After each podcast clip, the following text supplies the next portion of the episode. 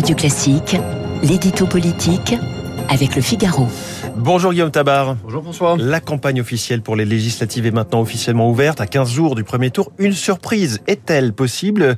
Ou Emmanuel Macron est-il assuré d'une majorité à l'Assemblée? Écoutez, il est vraisemblable que ces législatives soient une confirmation de la présidentielle, mais il est probable qu'elle n'en soit pas une amplification. Vous savez, hein, ça fait 20 ans maintenant que les législatives ont lieu dans la foulée de la présidentielle, et à chaque fois, 2002 pour Chirac, 2007 pour Sarkozy, 2012 pour Hollande et 2017 déjà pour Macron, mmh. euh, le parti du président a amplifié une dynamique et donc donné à celui-ci une majorité absolue avec son seul parti. Mais là, c'est la première fois qu'un sortant est reconduit, c'est en soi un exploit, mais l'absence d'alternance fait qu'il n'y a pas d'élan, pas d'enthousiasme.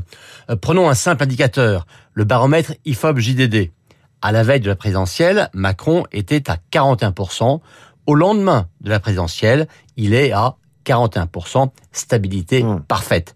Autre indicateur, en 2017, la nomination d'Édouard Philippe avait fait basculer des pans entiers de l'électorat de droite entre la présidentielle et les législatives. Cette fois, le choix d'Elisabeth Borne et la composition de son équipe ne sont pas de nature en soi à fragiliser plus encore ou la droite ou la gauche. Cela veut-il dire qu'une victoire de la gauche n'est pas à exclure? Écoutez, non, hein, une cohabitation est a priori tout aussi improbable. Euh, ne pas s'attendre à un vote d'amplification ne veut pas dire qu'il faut s'attendre à un vote de correction et a fortiori à un vote sanction. Mais on voit bien que et Mélenchon et Macron ont compris qu'il fallait jouer avec le calendrier électoral. Pour schématiser, hein, plus la campagne est courte et plus les législatives sont une simple réplique de la présidentielle.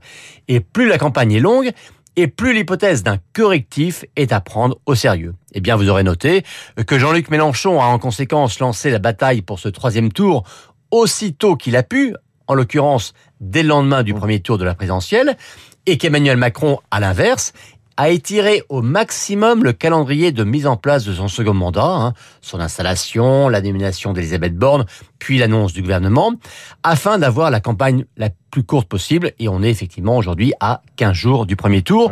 C'est exactement ce qu'il avait déjà fait avec la présidentielle. Alors, ni amplification, ni sanction à vous entendre. Alors, à quoi pourrait ressembler la future Assemblée? Bien, on peut s'attendre à une majorité réelle, mais pas spectaculaire pour la majorité sortante. Vous me direz qu'une majorité réelle, ça suffit. Mais la vraie question, et c'est ça qu'il faudra observer, c'est est-ce que la République en marche, Renaissance maintenant, aura une majorité absolue à elle seule, comme c'est le cas dans l'Assemblée sortante, ou est-ce que la pointe des députés Modem et Horizon sera nécessaire? Et ça change tout, car dans un cas, Macron aura les mains totalement libre, et dans l'autre cas, il sera en partie dépendant d'alliés puissants et jaloux de leur influence ou de leur autonomie, hein, comme François Bayrou ou Édouard Philippe. Bien sûr, ça ne serait pas une cohabitation, mais malgré tout une composition obligée qui agacerait le chef de l'État. L'édito politique de Guillaume Tabar chaque matin après le journal de 8h. Merci.